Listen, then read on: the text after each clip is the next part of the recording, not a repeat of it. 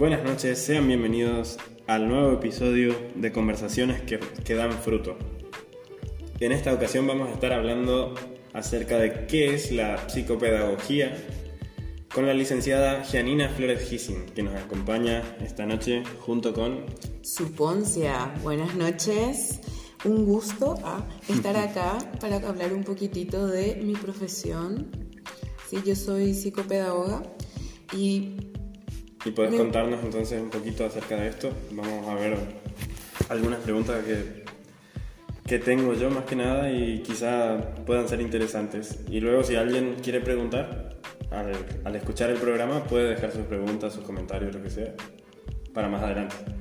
Pueden dejar, se les va a contestar en un próximo podcast quizás.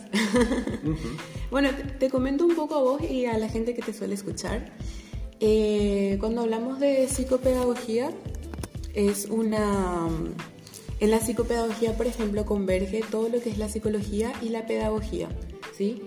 Hablamos de psicopedagogía porque nos, enfocamos en el estudio de los seres humanos en situación de aprendizaje. Y si tenemos, por ejemplo, ese concepto como base, podemos, te puedo comentar ahora que el objetivo principal de la psicopedagogía es estudiar todos esos procesos que, que están en el, en el desarrollo cognitivo y buscar soluciones para posibles dificultades o problemas dentro del aprendizaje. ¿sí? La idea siempre es detectar esas, esas dificultades. ¿sí? Y yo trato de tenerlo siempre como enfocado hacia un compromiso social, ¿sí? Porque yo, por ejemplo, desde mi profesión lo que busco es facilitar que la gente pueda comprender mejor sus procesos propios de, aprendizaje, ver cuáles son sus pros y sus contras de alguna manera y así fortalecer y tipo trabajar en todas las dificultades que pueda estar presentando. Bueno, entonces ahora vamos a hacerte algunas preguntas. Vamos a hacerte, digo, como si fuera que... Ah, los michis, claro. Claro, claro. Entonces vamos a hacerte una pregunta acerca de la psicopedagogía y primero que nada me gustaría saber qué impacto puede tener la psicopedagogía en las personas o en qué me puede ayudar una consulta con un psicopedagogo o una psicopedagoga. Y realmente depende de qué parte del proceso estés y de la edad de la persona, claro. Se trabaja desde el ámbito de la psicopedagogía con todas las personas que están en proceso de aprendizaje y eso estamos aprendiendo desde que nacemos hasta que morimos, así que se trabaja con, todo con todas las etapas del ciclo vital básicamente. Entonces depende de qué, si vos querés estudiar, si querés eh, presentarte, por ejemplo, a un examen y no sabes cómo organizarte, si querés eh, elegir una carrera, si querés, por ejemplo, si te das cuenta de que tenés algunas dificultades en el área de la memoria o de la atención, si hablamos de, por ejemplo, los niños, de cuándo, de cómo podrían, de cómo podría influir, está toda la parte de la parte de prevención, de trabajar mucho de la parte de motricidad, la lectoescritura, los trastornos específicos del aprendizaje. Es, muy amplio. Sí, entonces depende de, qué es lo que vos estés necesitando en qué periodo de tu vida. ¿sí? Si sos un niño pequeño, nos enfocamos en lectoescritura, como dije, motricidad. Si ya es una persona mayor, nos enfocamos en evitar el deterioro cognitivo. Entonces, depende, pero se trabaja con todo. Interesante, muy interesante. Entonces, algo que también me llama la atención sería, bueno, me, interesa la psicopedagogía, eso, pero ¿quién sería la persona que necesita realmente acudir o cuándo se toma la decisión? ¿Cuándo se debe acudir realmente a un psicopedagogo o una psicopedagoga? Hay un momento en el que uno puede decir, bueno, necesito esto, y podés, por la parte de prevención, ir fortaleciendo las, las habilidades cognitivas. ¿Prevención del, deterioro? claro, claro, prevención del deterioro. Y si ves ciertas dificultades, si notas ciertas dificultades, eh, por ejemplo, se te dificulta comprender lo que estás leyendo, se te dificulta comprender eh, y diferenciar todo lo que es izquierda, derecha, o sea, toda la parte de orientación espacial, si se te dificulta comprender nociones un poco más abstractas de, todo lo que es las matemáticas, mm. también si estás buscando eh, si estás buscando, por ejemplo, iniciar una carrera nueva. Ok, entonces podemos decir que en cualquier etapa de la vida, como decías hace un rato, se puede acudir a un psicopedagogo, pero más que nada cuando se ven involucrados procesos de aprendizaje. ¿Puede ser? Claro, claro. Por eso, por ejemplo, la, mm, la demanda es mayor en niños y en adolescentes. ¿Por qué? Porque se está, se está inserto dentro del sistema educativo eh, formal. Entonces, sí, dentro de la escuela se notan muchas dificultades de organización, de atención, de hiperactividad. Ok, entonces yo me acuerdo que en la escuela había una psicopedagoga y solía verle pasar por el pasillo, pero yo nunca fui a la psicopedagoga. ¿Qué función cumplía? No entiendo. Dentro del ámbito educativo acá en Paraguay, la psicopedagogía se encarga más de trabajar con los docentes buscando mejores estrategias para trabajar con los estudiantes. Ah, me encanta.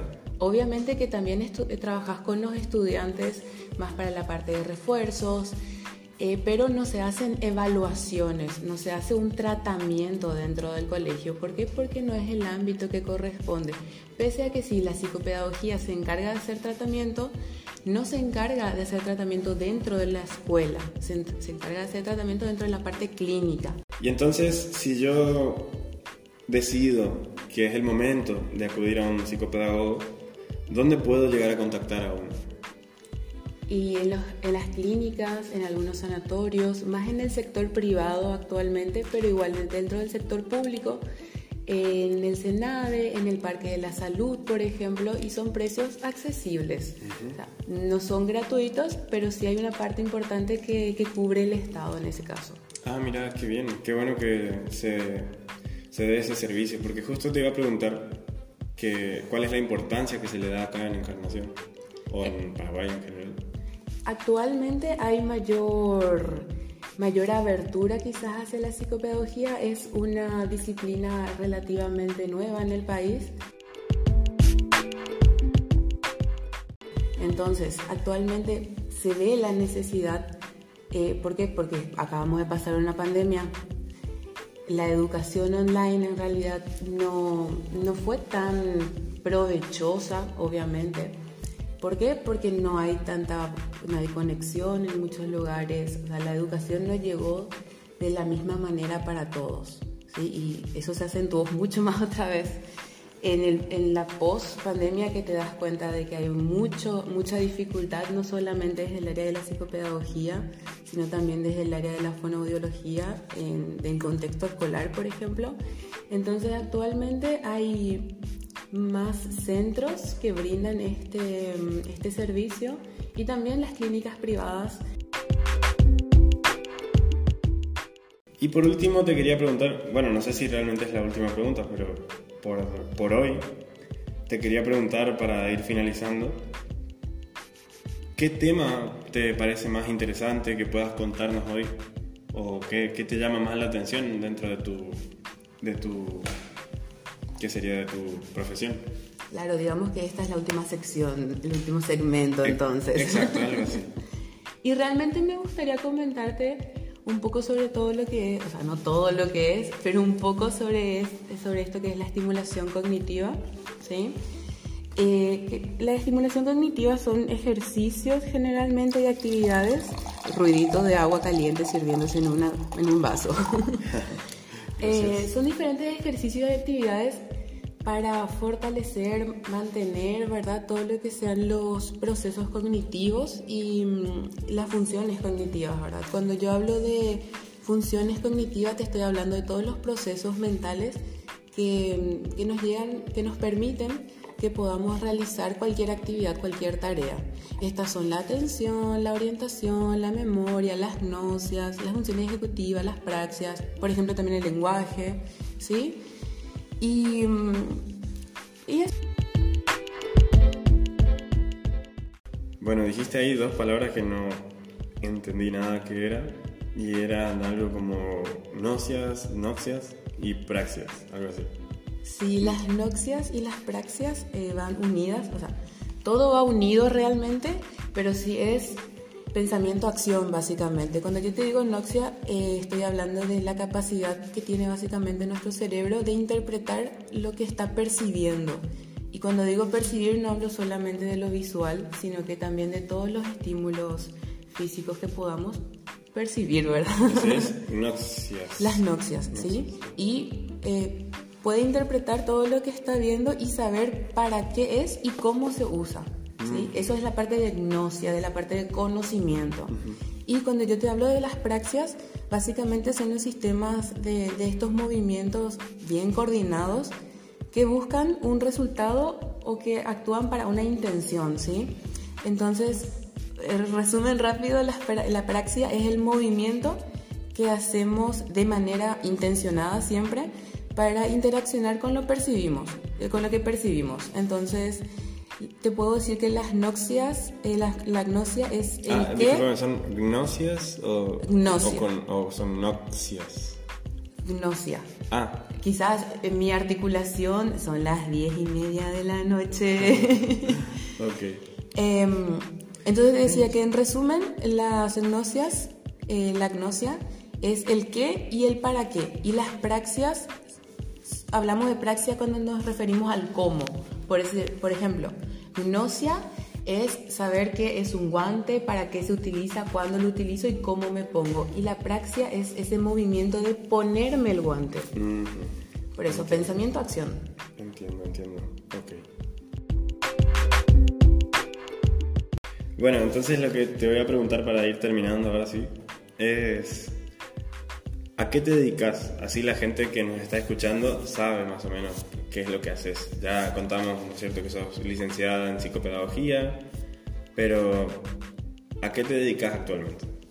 Actualmente me enfoco en el área del autismo, me estoy capacitando cada día más en eso y no te puedo negar que me encanta. Hay veces que es un poco pesado, pero me encanta. sí. De lunes a viernes estoy en un centro privado, soy coordinadora de dos salas terapéuticas y tengo trabajo con varios niños con autismo y discapacidad intelectual. Y eh, los sábados estoy en otra clínica, o sea, estoy en una clínica haciendo consultorio específicamente. También hago refuerzo escolar, por ejemplo, actualmente tengo un paciente eh, que estoy tratando de, o sea, estamos trabajando todo lo que es la parte de ética. Comprender lo abstracto cuesta muchísimo. Imagínate tener varias dificultades dentro del área, del área social, comunicacional, y que te traten de, de explicar qué es la nación, qué son los valores universales. Entonces es un poco complicado en ocasiones, pero es agradable. Me, me gusta mucho este mundo azul. Mira qué lindo.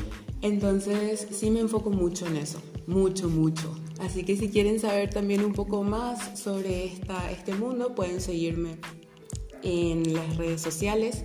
Estoy más activa en Instagram, donde pueden encontrarme como arroba giancicop, G-I-A-N-N-P-S-I-C-O-P. Entonces ahí pueden seguir mis, mis actividades, hacerme algunas preguntas si, tienen. Yo, por ejemplo, tardo un chiquitito en responder, pero siempre intento responder. Ok, se hace lo que se puede.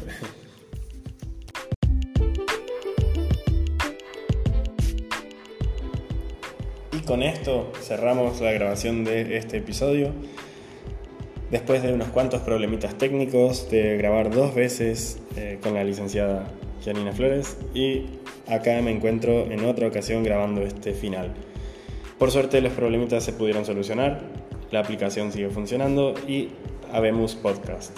Nos vemos la próxima, si tienen sus dudas pueden comunicarse con Tata Endul o con la licenciada y también si tienen ideas para próximos podcasts de cosas que quieran saber pueden dejarnos sus comentarios. Muchísimas gracias, nos vemos la próxima.